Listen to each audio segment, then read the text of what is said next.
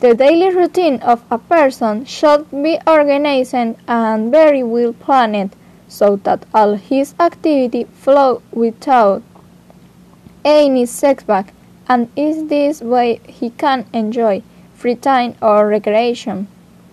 But currently that doesn't happen since what is planned is not on par with what is happening around us. In today's episodes, I'll be telling you about modern life.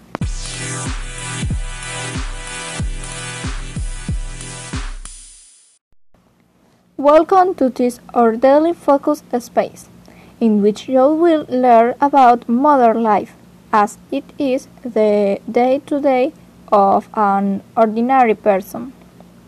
I am Seychelles Lugo, and from this moment we begin our learning without delving into philosophical concepts and being guided by common sense, we can say that modern life is what we live today subordinated to the structure of man in society.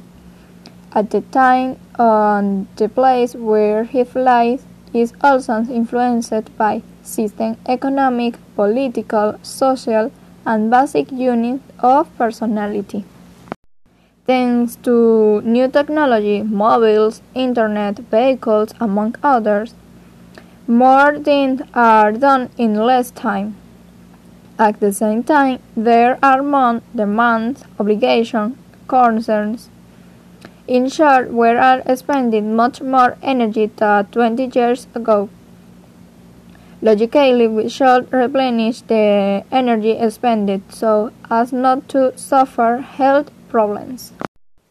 For many people, they don't understand what vital energy is and how important it is for health or where to look for it. We only obtain vital energy through food and since we know life in a different way and spend more energy than 20 years ago, we should also fill ourselves with greater energy contributions. The short lifetime demand and excess of tasks are we done and in all areas family, work, or social. An ordinary person performs various activities daily from the simplest to the most complex, such as personal hygiene, homework, taking care of the family, working, studying, among others.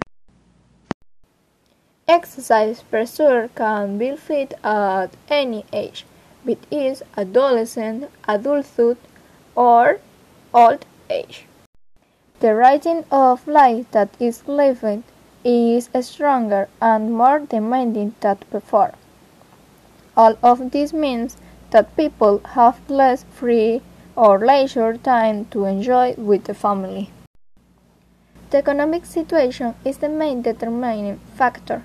The low possession power doesn't not allow people to go out to enjoy a day to relaxations. To overcome the stress caused by the writing of life, there are currently no magic solutions, but the existence of resources and personal skills.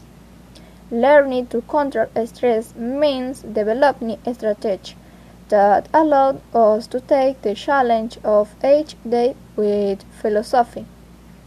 It involves looking at problems in perspective instead of ignoring them and learning what to work on and what is best to put aside. To release the stress that our day-to-day produce, we should balancing obligations like homework with activities you enjoy like relaxing and spending time with friends. Organize our obligation, eating healthy food, sleep well, exercise daily, there are many more activities that help us release daily stress.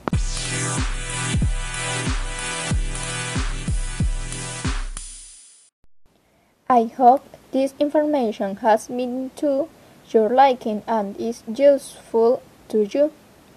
I invite you to follow me on our social networks such as arroba Focus Diario, where you will find publications relate to topics on interest on a daily basis. We can listening until next time.